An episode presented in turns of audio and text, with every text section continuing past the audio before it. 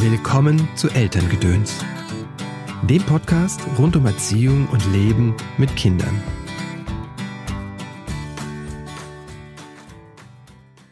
Hallo, schön, dass du eingeschaltet hast zu dieser Episode von Elterngedöns. Mein Name ist Christopher End, ich bin systemischer Coach und unterstütze Eltern in schwierigen Erziehungssituationen. In schwierigen Situationen im Leben mit ihren Kindern. Und das ist gerade eine schwierige, nein, eine herausfordernde bis überfordernde Situation, in der wir uns gerade, glaube ich, alle befinden. Ich selbst weiß nicht, wenn ich hier sitze und spreche, was ich eigentlich sagen soll, denn ich nehme diesen Podcast ein paar Tage vorher auf und wenn er jetzt am Dienstag rauskommt, ich weiß nicht, was dann ist. Diese Ungewissheit, nicht zu wissen, was da kommt, macht vielen Leuten Sorge führt zu Anspannung und vielleicht auch zu Angst oder sogar Panik. Ich kann das gut verstehen. Ich glaube, was wir alle jetzt brauchen, ist Halt, Unterstützung und Gemeinschaft. Gerade wenn wir die Gemeinschaft meiden sollen. Das ist ein Paradoxon auf eine Weise. Und trotzdem bieten die digitalen, die Online-Medien uns eine unglaubliche Möglichkeit, uns miteinander zu vernetzen. Deswegen veröffentliche ich jetzt zwei Episoden pro Woche oder sogar mehr. Ich habe ganz viel auf Halde produziert und ich merke gerade, dass das ein Geschenk ist, ein kleiner Schatz, den ich mit dir teilen möchte. Weil wir das, glaube ich, brauchen. Abwechslung und Mutmacher. Abwechslung von diesen vielen Nachrichten, die auf uns einströmen und die mir nicht gut tun. Ich höre morgens Radio und abends Nachrichten, sehe ich im Fernsehen. Das mache ich sonst nicht. Und dazwischen versuche ich mich davon loszumachen. Mir tut es nicht gut. Panikmache, oder sogar Verschwörungstheorien zu lesen und denen auf Social Media zu entgegnen. Nein, ich suche mir jetzt ganz genau, ganz bewusst Dinge, die mir gut tun. Also Podcasts, Videos oder Texte, die einfach meinem Herzen gut tun. Tu mehr von dem, was dir gut tut, wäre meine Empfehlung jetzt. Und wenn es gar nicht geht, such dir Unterstützung. Ich bin auch gerne für dich da im Einzelcoaching, natürlich nur noch per Skype seit letzter oder vorletzter Woche. Oder ich habe auch einen kleinen Online-Kurs aufgelegt. Halt und Vertrauen heißt der. Der geht zwei Wochen. Alle Infos findest du in den Show Notes. Für meine Klienten ist der übrigens umsonst und äh, für alle anderen gibt es den für ein ganz kleines, kleinen Obolus. Aber macht das dann jetzt Sinn überhaupt jetzt in dieser Krise, angesichts dieser Pandemie, über Klimaschutz zu sprechen? Reicht das nicht aus, dass die Wirtschaft und das ganze, die ganze Welt zum Stillstand kommt? Reicht das nicht aus, um den Klimawandel ein bisschen zu bremsen? Ich fürchte nicht. Ich sehe aber die Möglichkeit, die sich bietet durch diese Krise. Wir sind alle auf uns selbst zurückgeworfen, auf die Familie, auf die Wohnung, auf das Haus, in dem wir leben. Und das ist eine Herausforderung. Und es ist eine Möglichkeit, dass wir spüren, dass ich spüre, was eigentlich wirklich wichtig ist für mich. Brauche ich die Waffel? Ich esse gerne Waffeln. Oder bin ich nicht eigentlich dankbar für das Brot? Brauche ich wirklich im Winter eine Orange oder eine Gurke? Oder tut es vielleicht auch der Feldsalat? Und von den Produkten mal ganz abgesehen, was ist mir wirklich wichtig im Leben? Wie will ich leben? Meine Hoffnung ist, dass diese, diese Krise uns ein bisschen mehr zu uns selbst führt. Und wenn wir die überstehen, und ich habe den festen Glauben, dass wir das tun werden, dann hoffe ich, dass wir diesen Drive nutzen, diese gemeinschaftliche Kraft, dass wir das geschafft haben, um dann große Dinge in Angriff zu nehmen, wie den Klimawandel. Ich wünsche uns wirklich, dass wir hier in Deutschland auch dieses Yes, we can, dieses amerikanische Gefühl des Ja, wir schaffen das hinkriegen. Und dass wir dann tatsächlich was verändern. Ein paar Worte zum Sponsor dieser Episode, Lotta und Emil. Ich weiß nicht, wie es dir geht. Ich persönlich trage am liebsten Schuhe aus hochwertigem Leder. Und das würde ich auch gern meinen Kindern ermöglichen. Allerdings, Kinderschuhe sind ja fast genauso teuer wie Erwachsene-Schuhe und die brauchen davon echt eine Unmenge. Genau an der Stelle setzt Lotta und Emil an. Das ist ein Familienstart-up und das ist vor zwei Jahren erst entstanden. Eine junge Familie, Nora und Lars, die haben zwei Kinder, wenn der Podcast rauskommt, glaube ich drei, haben das auf die Beine gestellt. Und zwar war deren Ziel qualitative, hochwertige Lederschuhe, die bezahlbar sind und die man guten Gewissens auch tragen kann. Die Schuhe von Lotta und Emil sind deswegen so günstig, weil sie den Zwischenhandel und den Einzelhandel komplett ausschalten. Das heißt, sie lassen ihre Schuhe direkt in der Fabrik vor Ort, in Portugal übrigens, produzieren und sie werden dann hier verkauft. Portugal finde ich übrigens auch ein super Argument für die Schuhe, denn wenn du dich ein bisschen auskennst mit Arbeitsbedingungen im Textil und gerade im Lederverarbeitenden Gewerbe oder Industrie, weißt du, das ist echt eine große Nummer. Und hier was zu finden, was aus der EU kommt, das ist schon gut für die Menschen, die da arbeiten, finde ich.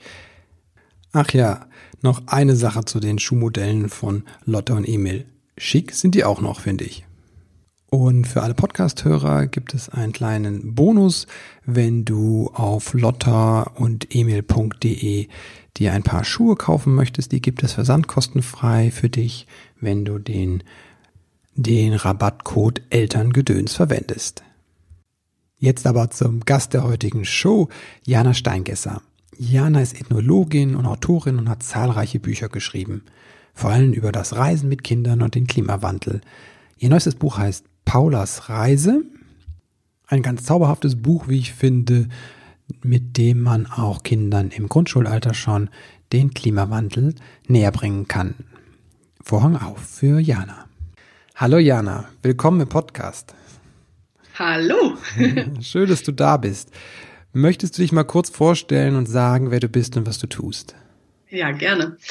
Also ich heiße Jana Steingesser, ich bin 43 und Mutter von vier Kindern. Frieda, meine Jüngste, ist neun, Hanna ist elf, wird jetzt aber bald zwölf, Mio ist 13 und Paula ist gestern schon 20 geworden, was ich selbst kaum glauben kann. Ich bin eigentlich von Haus aus Ethnologin. Das ah. heißt, ich beschäftige mich mit anderen Kulturen, ähm, arbeite aber jetzt seit ungefähr zehn Jahren freiberuflich erstmal so im Textbereich und dann bin ich so ein bisschen reingeschlittert ins Reportagen und Bücherschreiben durch mein Interesse an Umweltthemen. Hm. Cool. Ethnologe wollte ich auch mal werden. ja, was hat ich davon abgehalten? Coolste Studium und Job eigentlich auch, den man sich nur vorstellen kann. Ja. Und äh, ja, du schreibst Bücher und das Besondere ist, wie ich finde, dass ihr mit euren Kindern immer auf den Reisen waren, hast du erzählt? Ja, genau. Also wenn möglich, haben wir zu vielen beruflichen Reisen unsere Kinder mitgenommen. Mhm. Manchmal haben wir auch Reisen natürlich speziell geplant, so dass die Kinder dann auch mitkommen konnten. Und manchmal ging es sogar über die Ferienzeiten hinaus. Oh, wow. Und das hierzulande. das hierzulande. Ja, also ich muss dazu sagen, unsere Kinder besuchen, beziehungsweise besuchten, Paula hat jetzt Abitur gemacht, mhm. alle die Waldorfschule. Ah, okay, ja. Und die Lehrer da waren extrem ähm, unterstützend. Mhm. Also sie haben tatsächlich auch gesagt, sie sehen da einen wahnsinnigen Gewinn für unsere Kinder und haben uns daher voll und ganz unterstützt in den Projekten. Mhm. Und wir mussten aber auch Lösungen finden. Also wir mussten schon auch mal äh, die Kinder vor Ort in die Schule geben. Wir haben die Kinder selbst unterrichtet zum mhm. Teil. Einmal war auch eine Lehrerin mit unterwegs mit uns, oh, cool. nämlich meine Zwillingsschwester. Und ähm, ja, also so haben wir eigentlich immer so ganz individuelle Lösungen gefunden, die passen. Hm. Schön. Und dann ist da ein Buch draus entstanden. Paulas Reise. Ja. Genau, da ist unter anderem das Buch Paulas Reise oder wie ein Huhn uns zu Klimaschützern machte entstanden. Erzähl mal, wie das passiert ist. Ja, also ursprünglich die Geschichte ist ins Rollen gekommen, wirklich im wahrsten Sinne des Wortes ins Rollen durch ein Ei. Also das äh, erzähle ich auch in diesem Buch. Mhm. Wir hatten Zwerghennen und diese Zwerghennen, die sind Saisonleger, die legen eigentlich nicht im Winter Eier und schon gar nicht fangen sie an zu brüten. Aber wir hatten halt eine kleine Henne, Emma, die dann in diesem besagten Dezember, der sehr mild und sonnig war, nicht nur Eier gelegt hat, sondern glückig wurde. Okay. Und dann haben wir so angefangen. Erstmal dachten wir, die spinnt, was macht die da? Dann haben wir recherchiert und das Thema Klimawandel kam so ins Haus. Es war natürlich kein fremdes Thema. Mhm. Wir haben uns einfach ganz marginal vorher damit beschäftigt. Und dann kam irgendwann der Punkt, da haben wir gemerkt, boah, das ist ja eigentlich, wieso ist es so, ist ein so existenzielles Thema, mhm. ähm, bei uns auch so wenig auf der Tagesordnung. Wann war das? Das war 2011. Mhm. Und ähm, ja, 2011 kamen so diese ersten Fragen für uns auf und dann kamen gleich hinterher die nächsten Fragen, nämlich was bedeutet es denn eigentlich? Was ist das wirklich Klimawandel und was bedeutet es für uns? Was wird es auch für unsere Kinder in Zukunft bedeuten? Und wie können wir denn als Familie irgendwas ändern? Wie können wir denn unseren Beitrag leisten, um naja, zu Klimaschützern zu werden? Oder ich würde das gar nicht so spezialisieren, sondern vielleicht einfach zu sagen, um äh, die Zukunft enkeltauglicher zu gestalten, um jetzt mal ein hm. Wort von Welzer zu klauen. Was sind die Herausforderungen, die auf unsere Kinder und unsere Enkel zukommen? Was bedeutet das hier, Leben in Deutschland in 20, 30, 40 Jahren? Also was auf unsere Kinder Zukunft ist, zukommt in Zukunft, eigentlich ist es das, was schon seit Jahren, wenn nicht sogar Jahrzehnten von Wissenschaftlern prognostiziert wird. Also wir haben es ja selbst erlebt in den letzten beiden Sommern. Es wird extremer, was die Hitze betrifft, oder Extremwetter nehmen zu. Das wird sich auswirken auf Nahrungsmittelproduktion. Es wird sich auch gesundheitlich auswirken. Bei uns werden wir es natürlich noch viel moderater zu spüren bekommen, als es in anderen Ländern der mhm. Fall sein wird. Da wird es dann äh, natürlich auch um die Ressource Wasser gehen, also Trinkwasser, sauberes Trinkwasser, das knapp wird. Ähm, es wird sich, ähm, wie wir jetzt in Australien sehen, wird es auch Ausmaße annehmen, die tatsächlich direkt Existenzen vernichten. Und ähm, hier finde ich immer ein ganz gutes Beispiel, wenn ich gefragt werde, wie kann ich das denn meinen Kindern zeigen, indem man zum Beispiel mal in den Wald geht, in den deutschen Wald. Gerade nach diesem letzten oder diesen letzten beiden trockenen Sommern mhm. sieht man in unseren oder an unseren eigenen Ökosystemen ja, wie die schon gelitten haben. Und wir brauchen gesunde Ökosysteme, weil ohne die können wir als Menschen ja auch nicht überleben. Mhm. Und ähm, ich glaube, auf unsere Kinder wird vor allem zukommen, dass sie eine ganz andere Gesellschaft gestalten müssen oder Gesellschaft auch ganz anders denken müssen, dass sie ähm, nicht mehr auf Kosten anderer leben können, wie wir das so lange getan haben. Ganz schön große Aufgabe. Was heißt das, andere Gesellschaft? Naja, eigentlich das, was ich schon angedeutet habe. Ähm, es wird viel mehr um Solidarität gehen müssen auch. Ähm, es wird viel mehr ähm, darum gehen müssen, wie, wie man den eigenen Lebensstil so gestaltet, dass nicht andere dafür bezahlen, zum Beispiel in Zukunft oder auch in anderen Ländern momentan. Ja, also was wir ja machen, ist ja diese, dieses äh, Wort Kostenexternalisierung. Also wir lassen ja zum Beispiel im Winter kaufen wir hier Tomaten mhm. und Erdbeeren und sowas, die in Spanien produziert werden. Wir kriegen ja die Umweltfolgen gar nicht mit mhm. weil es da weit weg ist. Das ist ja, passiert ja in Andalusien. Aber wenn man dann zum Beispiel mal nach Andalusien fährt, das haben wir auch gemacht mit den Kindern, und schaut sich dann an, wie das dort produziert wird in einer unglaublich kargen, wasserarmen Gegend, mhm. dann sieht man auch, was für Folgen das für Ökosysteme vor Ort hat. Und das werden wir uns nicht mehr länger leisten können, weil natürlich immer mehr Menschen, ähm, denen wir ihre Lebensgrundlagen damit zerstören, auch auf die Barrikaden gehen. Mhm. Wow. Wie habt ihr das mit dir? mir ist es so, so viele Sachen sind mir klar. Also ich frage mich immer, wie, wie mache ich es den anderen klar? Ne? Also ich kann mich erinnern, als ich mein erstes Auto gekauft habe, habe ich war mein Gedanke in den 90ern schon, dass der möglichst wenig verbraucht. Damals war das, ne, also mir war das klar, ne? Klimawandel, mir war auch die Endlichkeit von Ressourcen klar wie Erdöl. Aber der Verkäufer erzählte mir, sagte mir, ich sollte das andere Modell nehmen, weil da sind so automatische Regensensoren drin, ne?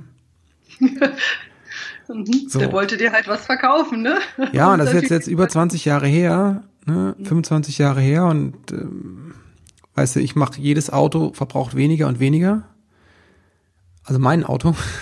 Aber ich sehe immer noch um mich herum so viele Menschen, denen das sowas von wurscht ist und ich weiß nicht, wie ich die erreichen soll, ne?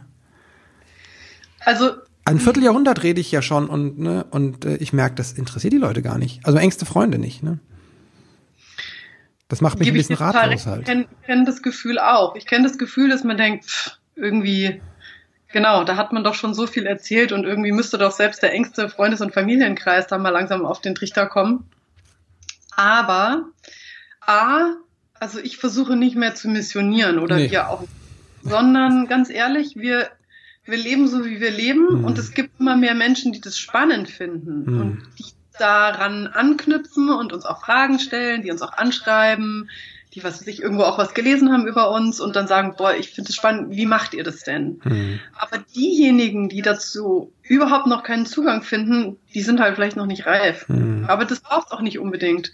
Also da gibt's ja auch, ich weiß jetzt nicht die genaue Zahl, aber es gibt ja auch äh, dazu von äh, Sozialwissenschaftlern Aussagen, dass es einfach eine gewisse Critical Mass braucht und dann kommt das Ding ins Rollen. Hm. Daher, ich habe gar nicht den Anspruch, da alle Familie und Freunde ins Boot zu holen. Das habe ich aufgegeben. Aber auch weil es nicht nötig ist und weil Ja. es tatsächlich verschwendete ähm, Mühe ist. Hm. Ähm, und ich glaube auch, dass es einfach wichtiger ist, gute Beispiele zu zeigen. Ähm, also das erlebe ich, oder ich denke das oft, wenn ich zum Beispiel die Nachrichten höre oder Mhm. anschaue. Oder generell einfach Berichterstattungen zu allen möglichen, auch zu Umweltthemen. Es gibt ja schon tolle Menschen und tolle Projekte, die wahnsinnig viel bewegen. Ja. Die kommen nur nicht in den Nachrichten vor, ne? Selten. Genau, die kommen nicht in den Nachrichten vor. Und das ist eigentlich ein spannendes Stichwort jetzt auch nochmal in Bezug auf Kinder, weil wir Mhm. haben das an unseren eigenen Kindern erlebt.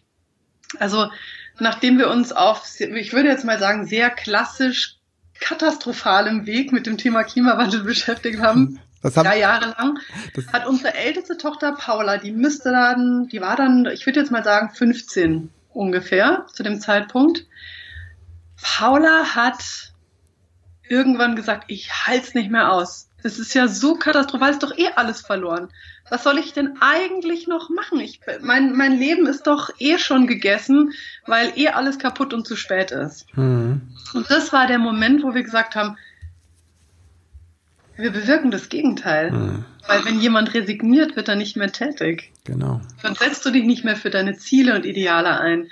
Du musst Hoffnung machen und du musst einfach visuell oder du musst einfach zeigen, dass es ganz viele tolle Projekte und auch Menschen gibt, mit denen du dich verbinden kannst. Auch Familien zum Beispiel, mit denen man sich da zusammentun kann. Auch das tut uns selbst ganz gut, wenn wir einfach andere Familien kennenlernen und merken, wir schwimmen ja nicht gegen den Strom, sondern die sind halt vielleicht gerade nicht so sichtbar oder waren lange nicht so sichtbar. Mittlerweile ist es ja auch ein bisschen anders, aber man muss sich einfach Mitkämpfer suchen. Dann wird das Ganze viel einfacher.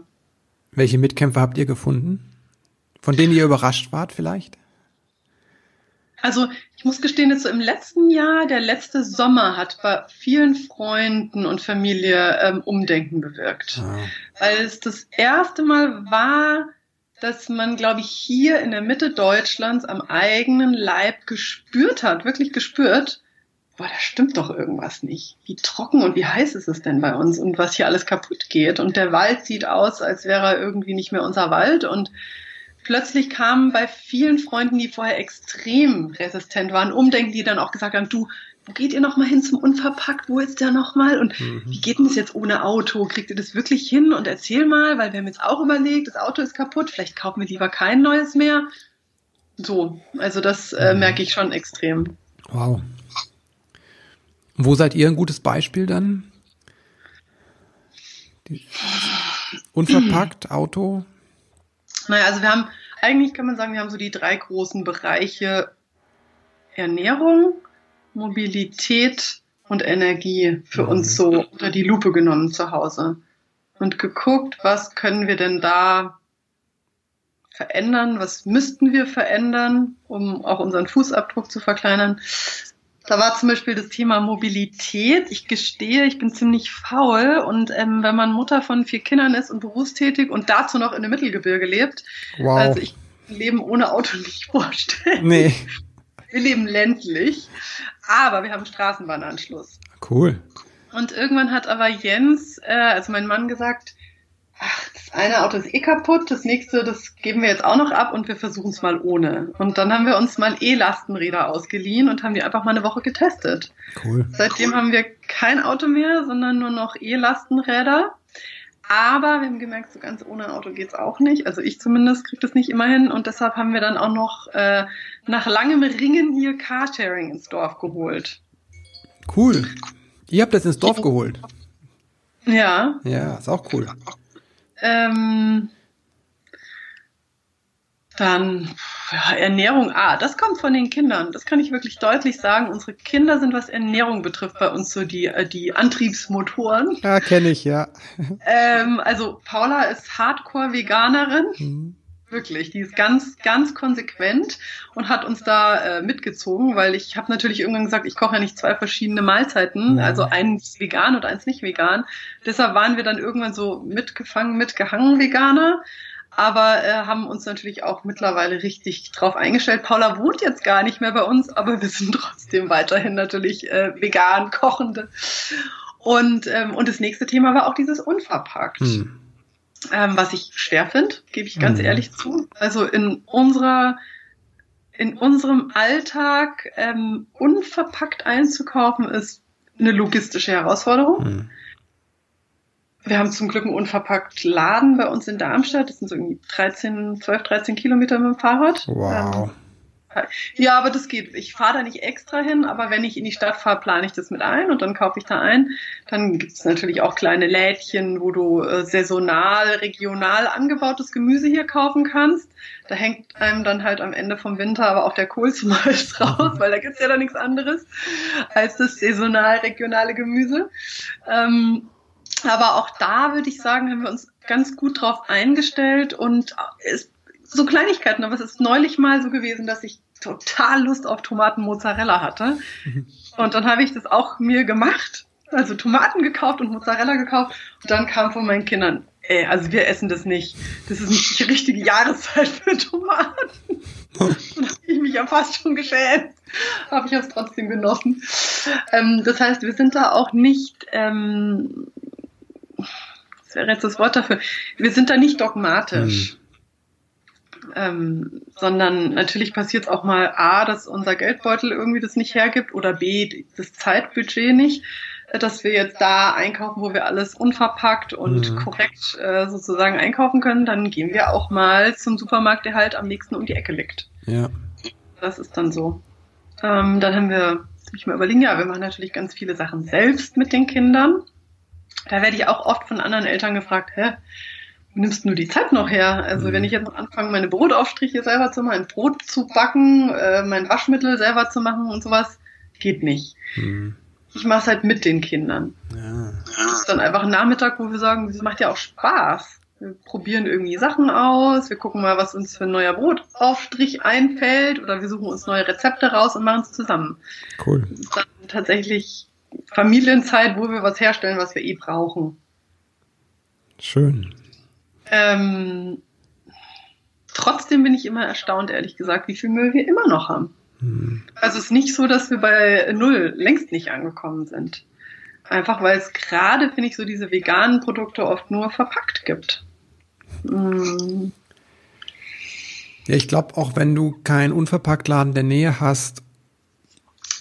Und nicht einen guten Geldbeutel hast, ist es wirklich auch schwierig, weil viele Dinge sind immer noch eingepackt. Es ändert sich, selbst im Discounter gibt es mittlerweile Gurken, die nicht mehr eingepackt sind, Biogurken. Ne? So, früher war das ja so vor, vor ein, zwei Jahren noch, dass die Biogurken waren eingepackt, ne? Ja, ist doch immer noch zum Teil so, ja. Ja, mittlerweile sind die tatsächlich irgendwie gelasert, ne? Oder ist ein Aufkleber drauf. Mhm. Also auch da ändert sich was. Durch Druck, aber durch die Konsumenten. Ja, ja. Das ist auch genau das, wo ich sage, und das mache ich auch ehrlich gesagt, mach den Mund auf. Wenn ich was stört, ich habe das gerade vor ein paar Tagen war ich bei Alnatura einkaufen und da war eine Frau an der Kasse, die echt gesagt hat, ich will jetzt hier den, ähm, den äh, Geschäftsführer sprechen. Wieso gehe ich extra zu Alnatura und dann kriege ich meinen Salat jetzt hier in Plastik? Doch ja, ein Witz. Das habe ich letztens und ich auch finde gesehen. Das, ich finde das super, wenn ja. man einfach ganz klar da den Mund aufmacht und, und auch die Diskussion nicht scheut. Hm. Das heißt ja nicht, dass wir immer alle einer Meinung sein müssen ähm, und können uns ja trotzdem gut verstehen. Ähm, es ist einfach wichtig und ich glaube auch, oder ich bin mir sicher, auch auf den Druck von Konsumenten hin hm. wird sich ja in Zukunft einiges ändern. Das sieht man ja auch generell, was die Entwicklung veganer Ernährung betrifft. Hm. Ähm, und ich bin guter Hoffnung, dass zum Beispiel so ein unverpackt nur ein, wie soll ich sagen, so eine Zwischenstation ist. Mhm. irgendwann hoffe ich, werden wir das gar nicht mehr unverpackt nennen müssen, weil es so selbstverständlich sein wird, dass wir, egal wo wir einkaufen, das einfach Normalität sein wird. Ja. Und auch bezahlbare Normalität. Mhm. Das, das fände ich echt super. Genauso das Thema Mobilität. Ich verstehe auch nicht, warum wir immer noch äh, absurde Summen für öffentlichen Nahverkehr ausgeben mhm. müssen. Könnte man ganz anders gesellschaftlich, politisch denken, Mobilität, mhm. dann sowas zum Beispiel kostenlos machen. Weil wenn ich als Familie mich hier in die Bahn setze und will in die Stadt fahren, dann sind wir so viel Geld los. Da muss man schon echt idealistisch sein, wenn man dann das Auto stehen lässt, weil mhm. du bist mhm. viel billiger mit dem Auto und Parkhaus noch, als wenn du mit der Bahn fährst. Ja. Da halt dann was nicht, oder?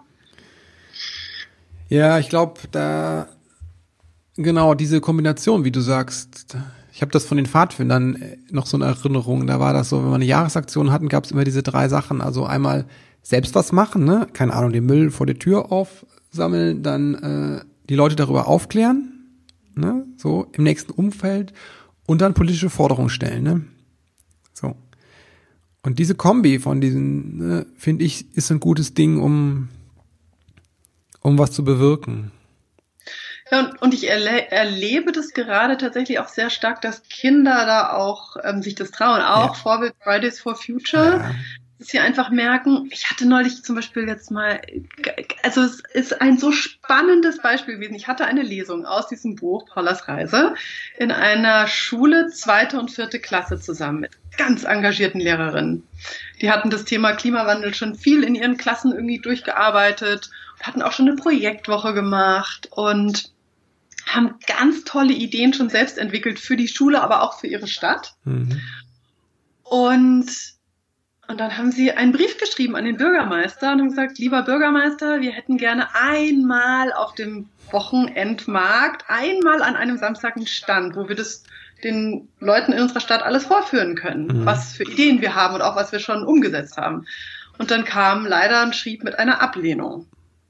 Und die Kinder waren mega enttäuscht, haben mir das auch erzählt, wie kann das denn sein? Wir haben uns so viel Mühe gemacht. Und dann habe ich nur gesagt, Leute, also ihr seid 50 Kinder, wenn ihr jetzt zu 50 Mal dahin marschiert und an die Tür klopft, dann kann euch keiner überhören. Was, wir können doch nicht zum Bürgermeister gehen. Und das Witzige war, dass bei der Lesung aber ein äh, Lokaljournalist dabei war, der hat dann am nächsten Tag über die Lesung berichtet und äh, daraufhin hat der Bürgermeister in der Schule angerufen und hat gesagt, ihr braucht nicht kommen, ich komme zu euch. Und das haben die Kinder mir dann, haben mich gleich äh, angerufen, haben mir das erzählt, waren ganz begeistert und haben jetzt in Zusammenarbeit wirklich mit ihrer Gemeinde, man kann sich anders sagen, politisch Dinge ins Rollen gebracht. Eine zweite und eine vierte Klasse mit ihren Lehrerinnen zusammen. Wow. Und das finde ich so ein tolles Beispiel, weil man einfach merkt, a, wenn man in der Gruppe das macht, macht es mhm. mehr Spaß, man traut sich viel mehr. Wenn man auch die Unterstützung von zu Hause natürlich äh, bekommt, dann mhm. noch mehr. Und, und B, Kinder können schon auch ihre Meinung kundtun und in dem Sinne etwas tatsächlich politisch auch bewirken, auch wenn sie noch nicht wählen können. Ja, und was für eine Erfahrung ist das zu sehen, wow, mich stört was und ich habe es geschafft, das zu ändern. Ich habe das als genau. Kind geschafft. Ich meine, wenn ich das mitnehme, was kommen sind das für Erwachsene nachher, ne? Selbstwirksamkeit genau. ist es. Ja.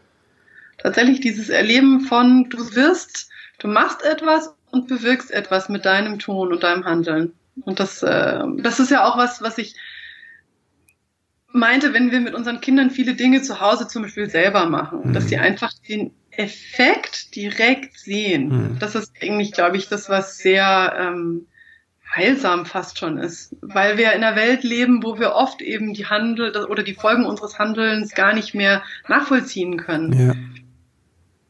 Wow. Wo fange ich an, wenn ich sage, okay, wow, es sind so viele Sachen, ich weiß gar nicht, wo ich anfangen soll, ne, als Familie. Wo würdest du sagen, was ist der erste Schritt? Klimagerechter also oder klimafreundlicher zu leben?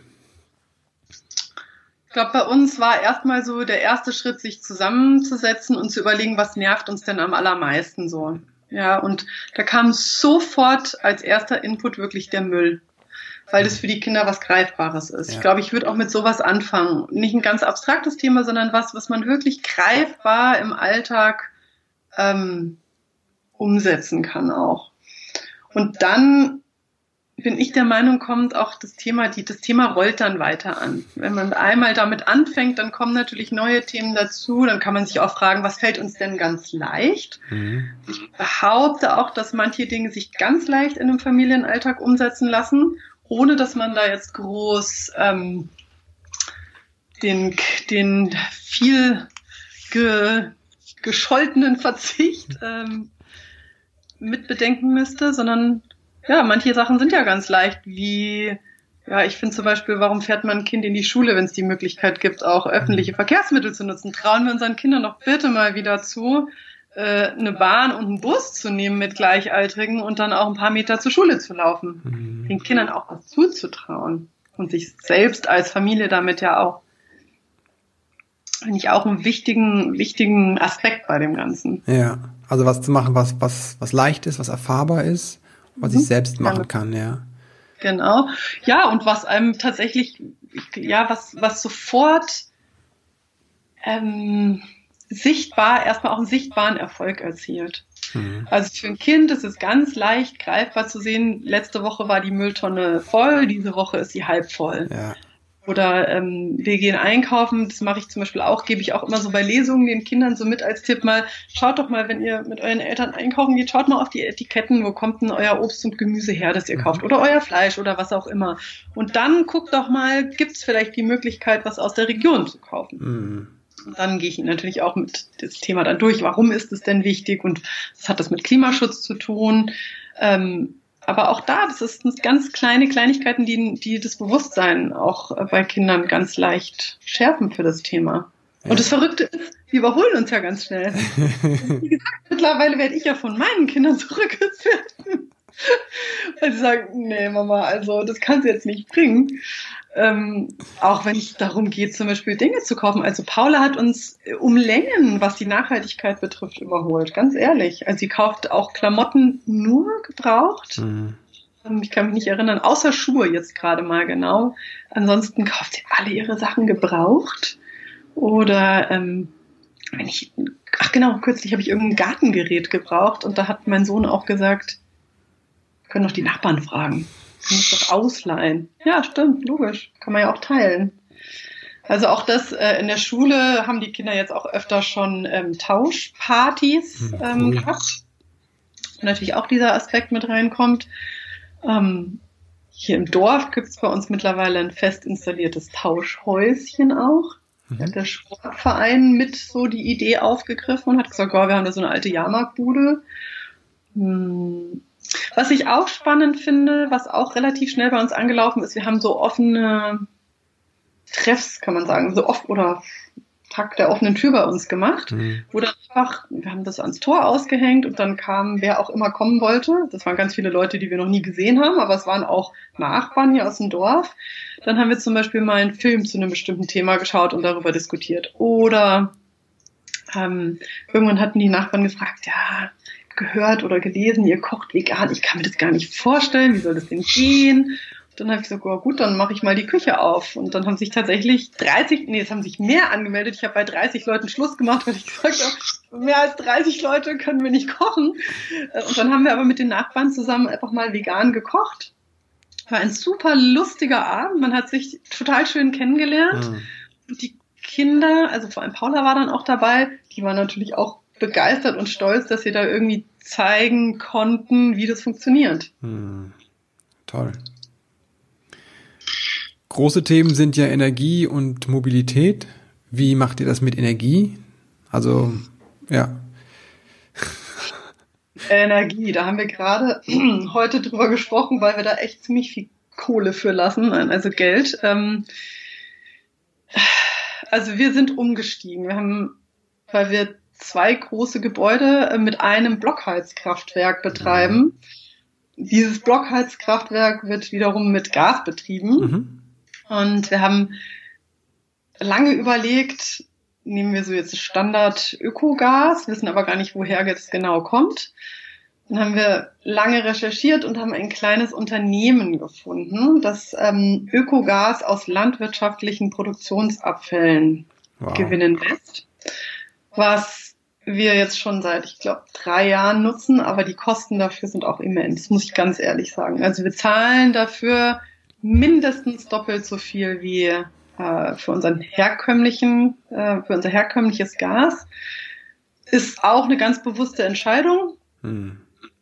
Ist aber auch wieder ein Punkt, wo ich sagen muss, das darf längerfristig nicht sein. Es hm. kann nicht sein, dass es wieder an dem finanziellen Aspekt scheitert, dass viele Familien sagen, wie soll ich mir das denn leisten können? Also eigentlich da. das Umweltschädlichere, was die Kosten in der Zukunft verursacht, genau. das günstigere ist auf kurze Sicht. Genau. Ja. Das ist, ja, das ist natürlich, das ist ja wieder diese, diese Kostenexternalisierung auch und schön an die kommenden Generationen dann abgegeben, die Kosten. Und mhm. äh, da ist natürlich politisches Handeln auch wieder gefragt. Das ist ganz klar, sowas darf einfach nicht mehr möglich sein. Mhm. Ja. Ähm, also das ist so ein großer Bereich. Dann haben wir das hat auch viel äh, für Belustigung gesorgt, weil wir haben immer mal Filmteams hier auch bei uns im Haus gehabt und unsere Kinder haben sich dann auch den Spaß erlaubt, diese Filmteams manchmal ein bisschen auf die Schippe zu nehmen. Zum Beispiel heizen wir relativ wenig bei uns im Haus. Ja. Also wir haben äh, zwar so, wir haben so einen äh, Holzspeicherofen, der braucht super wenig Holz. Da macht man morgens so vier Scheite rein und abends nochmal, wenn es richtig kalt ist, aber das war's auch. Und ansonsten sind bei uns die Heizungen eigentlich sogar im Winter aus. Wow. Das heißt aber, dass man sich bei uns auch mal einen Pulli anzieht oder zwei. Und manchmal, wenn es ganz kalt ist, haben wir auch Mützen im Haus an. Und uns stört das gar nicht, uns fällt es ehrlich gesagt gar nicht auf. Wenn mhm. Gäste kommen, sagen die manchmal, Gott, ist bei euch kalt. Mhm. Wie viel Grad habt ihr in der Wohnung dann? Ähm, also, ja, 16 Grad manchmal. Mhm. Ähm, ist, ist tatsächlich die, die ursprüngliche äh, Heiz, also die, die, die Wohntemperatur. Das habe ich, ja. ne, die Leute, das kommt ja diese Empfehlung, was man Wei Rotwein bei Zimmertemperatur halten haben soll, ne? Mhm. Mhm. mhm. Das ist eigentlich noch da drunter, ne? Weil diese Empfehlung ist irgendwie 100, 200 Jahre alt und damals waren die Häuser nicht 21 Grad warm. Natürlich nicht. 21 Grad ist nicht die Temper Zimmertemperatur für einen Rotwein, das ist eigentlich 12 Grad oder so. Na, warum braucht man auch 21, 22 Grad im Haus? Ich sehe den Sinn darin gar nicht, weil man kann sich auch einen dicken Pulli anziehen. Ja. Äh, tatsächlich. Ähm, Aber so ist es schon in, in, unserem, ne, in unserer Denke drin. Wir sehen gar nicht, dass das, äh, ja, dass es lange ganz anders ging. Ja, genau. Und äh, das habe ich jetzt zum Beispiel auch aufgegriffen, das Thema in diesem Kinderbuch, Paulas Reise. Ja. Wenn man sich das manchmal mit so ein bisschen absurden Bildern auch vorstellt. Also, dass wir, und das ist eigentlich gar nicht weit hergeholt, aber dass wir in Sommerkleidchen um den Weihnachtsbaum tanzen, mhm. weil es so warm bei uns im Haus ist. Oder dass wir mit einer Kutsche vor die 200 Pferde gespannt werden, zum Bäcker fahren und drei Brötchen zu holen. Ähm, dann wird uns die Absurdität dieses Handels, dann wird es auch einem Kind bewusst, dass mhm. das eigentlich ist, was man da macht. Und ähm, wie gesagt, unsere Kinder haben sich da dran gewöhnt, die kennen es eigentlich gar nicht anders. Aber die wissen genau, dass dann immer mal so dieses Erstaunen kommt und äh, erlauben sich dann auch manchmal schauspielerische Witze, wenn irgendwie ein Filmteam bei uns ist. Dann sind die komplett in Winterkleidung und mit Handschuhen. Nee, das nicht, aber die sagen dann, oh Gott, wir sind hier kurz vorm Erfrieren und wir müssen jetzt noch eine Mütze anziehen, weil unsere Eltern wollen nicht die Heizung und lachen sich dann kaputt. Also Sie nehmen das auf jeden Fall mit viel Humor. Ja, klasse. Wahnsinn. Noch eine Sache zu dem Reisen. Reisen mhm. und Klimaschutz. Also, das, als ich das Buch zuerst gesehen hat, dachte ich, dachte ich auch so, okay, die machen eine Weltreise und dann reden sie über Klimaschutz. Weil es ist ein ganz großes Thema, mit dem wir natürlich, also mit dieser, mit dieser, äh, wie sagt man so schön, kognitiven Dissonanz müssen wir leider im Moment leben. Mhm. Also wir haben ganz lange überlegt, als wir angefangen haben, zu dem Thema zu arbeiten, ist es notwendig, dass wir in so weit entfernte Gegenden reisen, dass wir dafür ein Flugzeug besteigen müssen? Ja. Und unsere Antwort war ja, weil wir gesagt haben, wenn wir das Thema auch mit solchen oder wenn wir auch solche Themen aufgreifen wollen wie Klimawandel und Armut oder wie wirkt sich das auch auf Nahrungsmittelproduktion aus in Ländern, wo eben Menschen schon Hunger leiden und so weiter, dann ist es leider manchmal nötig, sich in ein Flugzeug zu setzen. generell haben wir das drastisch reduziert. Auch mittlerweile hat man ja echt so eine Art Flugscham, aber unsere Kinder waren diejenigen, als wir mit dem neuen äh, Projekt Wasser angefangen haben vor vier Jahren, die ganz klar gesagt haben, wir sind super gerne wieder dabei, aber wir besteigen kein Flugzeug dafür. Wow. Und ähm, das haben sie auch wirklich durchgesetzt, also vor Paula und Mio allen voran. Paula ist da schon sehr bewusst mit dem Thema und Mio ist jetzt auch sehr engagiert bei Fridays for Future. Mhm.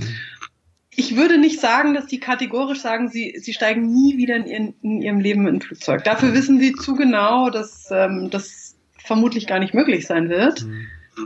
Ähm, und wir haben ihnen auch gesagt, wir können auch nicht beruflich ganz drauf verzichten. Es ist einfach so. Aber wir haben diesen Impuls schon sehr dankbar aufgegriffen und überlegen zehnmal mittlerweile, muss es sein? Können wir es anders machen? Und dieses Projekt Wasser haben wir dann extra auf Europa verlegt. So dass wir jetzt äh, dann nach Afrika mit Auto, dann Schiff und öffentlichen Verkehrsmitteln und sowas gereist sind, was natürlich auch wieder bedeutet, dass man mehr Zeit dafür einplanen muss. Das ist ja für manche Menschen schon in Europa, also nicht das Flugzeug zu nehmen, revolutionär, muss man auch so sehen. Ne? In Deutschland nicht das Flugzeug genau. zu nehmen. Also ich kenne ich kenn aus dem Bekanntenkreis auch, da denke ich mir immer so, wie viel Flugbilder sehe ich auf Instagram von dir im Jahr? Ne? Und ich weiß ganz genau, in den 90ern bin ich auch sehr viel geflogen. Ne? Also das, ne, also ich habe sehr viel von der Welt gesehen ja, in den letzten zehn Jahren bin ich, glaube ich, einmal ins Flugzeug gestiegen, aber davor bin ich so viel um die Welt geflogen. Also ich muss auch genau. ganz ehrlich sagen, zwei Punkte dazu. Einmal, ich finde das zwar wichtig, auf dieses Thema Flug und CO2 hinzuweisen, aber machen wir uns nichts vor. Es gibt andere Punkte in unserem Leben, die, also mittlerweile hat ja der CO2-Ausstoß durch Internetnutzung mhm. ähm, gleichgezogen mit äh, dem CO2-Ausstoß durch Flugverkehr. Mhm. Auch das muss man sich mal bewusst machen.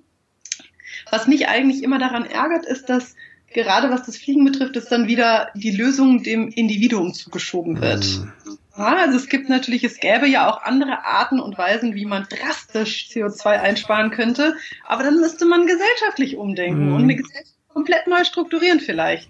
Ich sehe ein, dass das nicht ganz einfach ist, aber wenn wir nicht mal drüber nachdenken und das äh, auch diskutieren, dann ist es ja gar nicht möglich. So, das ist der eine Punkt. Und der andere ist der, dass ich auch der Meinung bin, dass gerade in der Welt, in der wir jetzt leben, mit solchen nationalistischen mhm. Tendenzen wieder, die aufkeimen, dass es auch, dass die Begegnung wichtig ist. Mhm. Das, äh, und die lässt sich auch nicht digital ersetzen, meiner Meinung nach. Ähm, ist zwar schön, dass wir jetzt hier skypen können und ich dafür jetzt nicht äh, stundenlang im Zug sitzen musste, aber das ersetzt ja nicht die Begegnung von Mensch zu Mensch. Nee. Und ähm, ich halte es einfach für wahnsinnig wichtig. Wir hatten die Chance, wie du schon gesagt hast, mhm. du und ich, auch in unserer Jugend, ähm, solche Reisen zu machen und und damit auch Empathie zu entwickeln, auch Verständnis für andere Lebensweisen, für andere Bedürfnisse, für andere Probleme. Und ich halte das für eine für einen Kernpunkt, ähm, der von unseren Kindern noch mehr abverlangt wird als von uns, ehrlich gesagt. Mhm. Viel mehr Empathie nochmal für andere Herausforderungen auch zu entwickeln. Und daher ist für mich diese Mensch-zu-Mensch-Begegnung ehrlich gesagt nicht ersetzbar und dafür wird man auch mal ins Flugzeug steigen müssen. Hm. Das Wort zum Sonntag. Hm. Jana, vielen Dank. Ich möchte dir danken nicht nur für das Interview, ja, sondern gern. Äh, vor allem halt auch für deine Arbeit. Das ganze Projekt hast du ja gesagt, äh, im Interview auch vorher schon, dass das eigentlich ein privates Anliegen war. Ne? Das Buch war gar nicht geplant, sondern ihr habt das für euch eigentlich gemacht. Diese, ne? Ihr wolltet für euch ein Stück weit die Welt besser machen. Und daraus ist ja. was Großes entstanden. Ne? Das ist das Buch entstanden. Ne? Deine Tochter und deine Kinder sagst, die überholen euch auf eine Weise. Ne? Und plötzlich wird das, äh, werdet ihr Teil von so einer Bewegung. Und die Art, wie du es rüberbringst, ist es halt, ist es halt nicht das Wort zum Sonntag, sondern es ist halt viel Leichtigkeit drin. Ne? Du machst viele Möglichkeiten auf und du sagst kleine Schritte und da ist so viel Empowerment drin, ne, für auch für die Zweit- und Viertklässler. Also da vielen, vielen Dank für an der Sehr Stelle. Klar. Ich glaube, wir brauchen viel mehr Menschen so, wie ihr das seid. Schön, vielen, vielen Dank. Jetzt noch ein paar Fragen zum Abschluss. Ja. Die kriegen alle meine Gäste. Wenn du an deine eigene Kindheit denkst, was hat vielleicht gefehlt, was du dir später selbst beibringen musstest?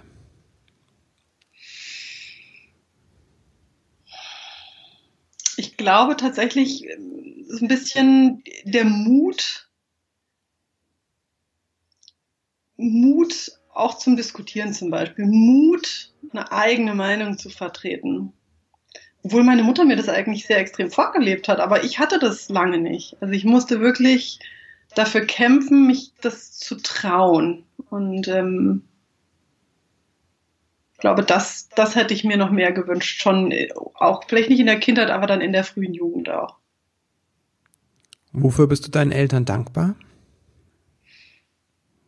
Eigentlich, dass sie mir genau diese Liebe zur, zur Natur zum Beispiel extrem vorgelebt haben. Also meine Mutter war schon immer sehr achtsam im Umgang mit Ressourcen. Ich habe ganz viel von meiner Mutter gelernt, was das betrifft. Ähm, und auch die Achtsamkeit im Umgang mit, äh, mit anderen Menschen, die anders leben, die andere Voraussetzungen mitbringen. Auch das habe ich auf jeden Fall von meiner Mutter gelernt. Wenn du werdenden Eltern drei Dinge mit auf den Weg geben würdest, geben könntest, sagen das sind die drei wichtigsten Dinge für mich so im Leben mit Kindern. Was wäre das? Welche drei Punkte?